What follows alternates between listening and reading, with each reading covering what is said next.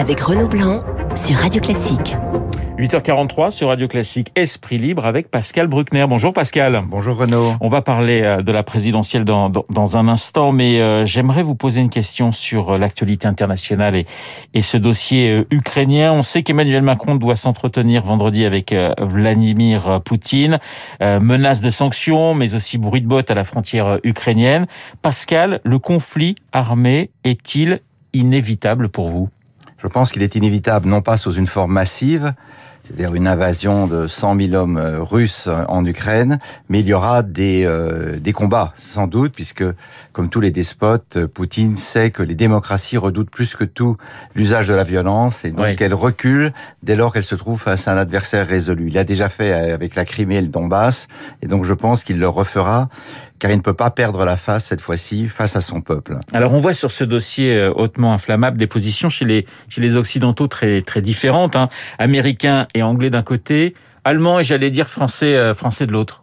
Oui, alors c'est très curieux de voir que les grandes divisions de la Seconde Guerre mondiale euh, se redistribuent un peu différemment, bien entendu, puisque l'agresseur n'est pas le même. les Anglais sont les premiers à, à, à résister à Moscou. Ils ont organisé un pont aérien dans la semaine du 17 janvier où ils ont ostensiblement contourné l'espace aérien allemand en suggérant que les Allemands leur auraient refusé euh, l'autorisation de le faire. Le secrétaire à la défense britannique Ben Wallace a publié dans la presse ukrainienne une lettre largement diffusée où il réfute un par un les arguments de Vladimir Poutine dans la relation entre la Russie et l'Ukraine. Enfin, euh, Londres suggère que Moscou veut euh, faire un coup d'État à Kiev en installant une marionnette.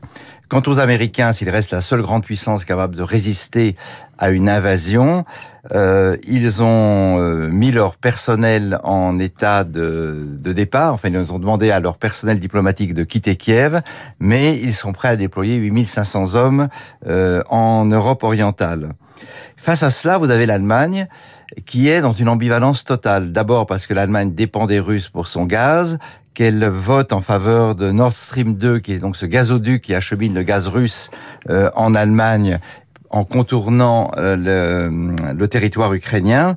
Et puis enfin, les Allemands ont expliqué qu'ils ne pouvaient pas décemment livrer des armes aux Ukrainiens face à la Russie. À quoi les Ukrainiens ont, rétorqué, s'appuyant sur l'histoire, que la Biélorussie et l'Ukraine ont été les pays les plus meurtris par euh, l'opération Barbarossa lancée par Hitler en 1941 contre euh, l'Union soviétique et que par conséquent, ils méritent autant des armes que les Russes. Il y a aussi cette question chez les Allemands, j'allais dire presque psychologique et historique dès qu'on parle de la guerre. Oui, c'est-à-dire que l'Allemagne, de Bismarck à Hitler, a été le pays le plus belliqueux d'Europe qui a vraiment mis le monde à feu et à sang. Et maintenant, elle est devenue la plus grande nation attentiste et presque le Ponce Pilate de l'Europe. Euh, la France, elle, euh, joue les, deux cartes de la diplomatie et du euh, et de l'armement, puisqu'on allons envoyer des, des, soldats en Roumanie. Mais on retrouve vraiment une configuration qui est frappante, je trouve, historiquement. D'abord l'Angleterre, qui a seule résisté au nazisme, puis les États-Unis, et aujourd'hui, l'agresseur, c'est Moscou, même s'il faut toujours se souvenir que Staline et Hitler ont collaboré pendant deux ans après le pacte germano-soviétique pour dépecer l'Europe. Et puis l'Allemagne, dans le rôle du pays neutre et pleutre. Hélas pour nous, c'est la Grande-Bretagne qui a quitté l'Europe. Alors justement, euh, je le disais, hein, Macron doit s'entretenir euh, vendredi avec Vladimir Poutine. Euh, le président français dit qu'il sera très ferme. Qu'est-ce que vous attendez de, cette, de cet entretien entre le président russe et le président français? Est-ce qu'on peut attendre quelque chose d'ailleurs? Euh, les, armes sont inégales puisque dans un régime dictatorial, et la Russie est une démocrature, comme on l'appelle, la, la, violence fait partie de la politique. On, on frappe d'abord et on négocie ensuite.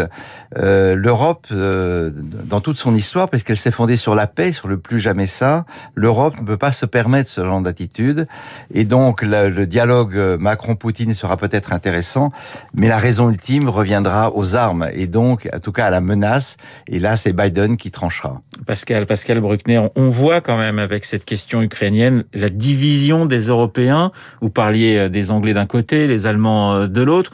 À l'intérieur même de l'Union européenne, on voit bien quand même cette perception très différente l'Ouest d'un côté et l'Est de l'autre. C'est-à-dire les pays baltes, la Pologne, n'ont pas du tout, euh, j'allais dire, la même analyse qu'à Paris ou qu'à Berlin. Absolument, et tout simplement parce qu'ils sont malheureusement près du de l'ours russe. Ouais. Et pour eux, euh, Bruxelles, c'est une abstraction, une abstraction euh, euh, administrative, mais non pas politique. Et leur seul espoir, c'est l'OTAN ce qui explique la difficulté de construire une communauté européenne de défense pour les Baltes, pour les Polonais, pour les Roumains, ou que vous alliez en, en Europe orientale, à l'exception de la Hongrie. Euh, la, la, seule défense contre les chars russes, dont tout le monde se souvient, car après tout c'est à peine un demi-siècle, c'est les, c'est l'OTAN, c'est les États-Unis d'Amérique. Et donc l'Europe se retrouve dans une position boiteuse où euh, elle parle euh, en permanence d'assurer sa propre défense, mais elle dépend complètement de l'oncle Sam, à l'exception de la France qui a l'arme atomique et une armée de métier, pour assurer sa sécurité. Donc nous sommes en pleine schizophrénie, euh, plus de 70 ans après la, la, la fondation du projet européen, et c'est inquiétant. On va quitter, euh, on va quitter l'Ukraine euh, et vos inquiétudes pour euh, passer à la campagne présidentielle. C'est un gros, un, épisode important hein, pour la gauche en ce moment avec la, la primaire populaire rejetée par plusieurs candidats.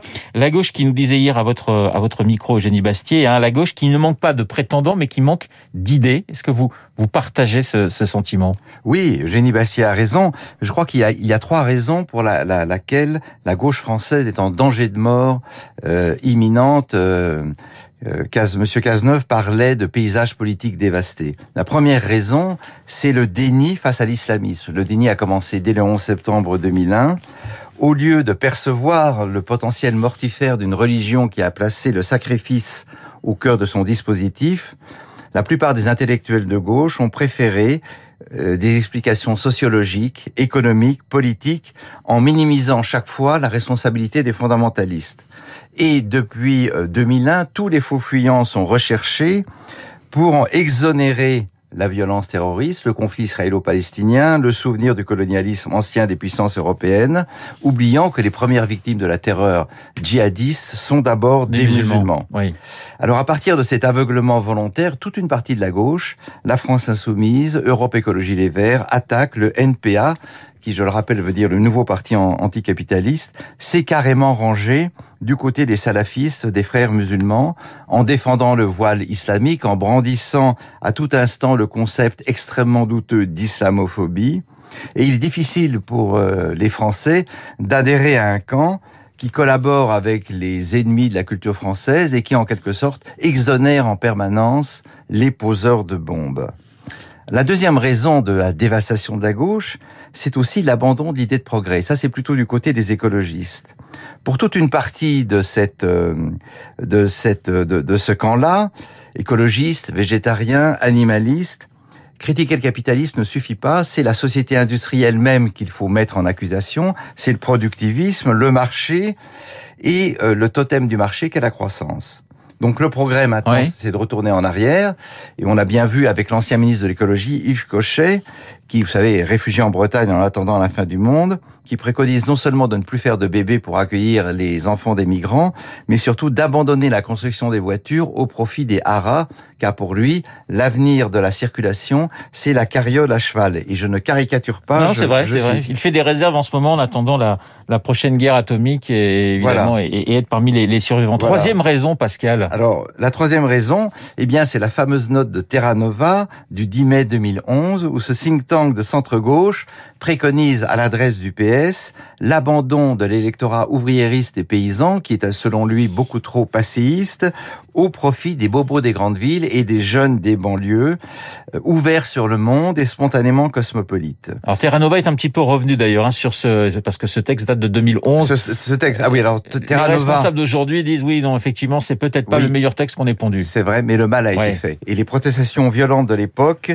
euh, se sont transformées finalement de la part des dirigeants de gauche en adhésion. La conséquence, elle, est, elle a été terrible. La classe ouvrière est partie massivement au Front National ou à droite.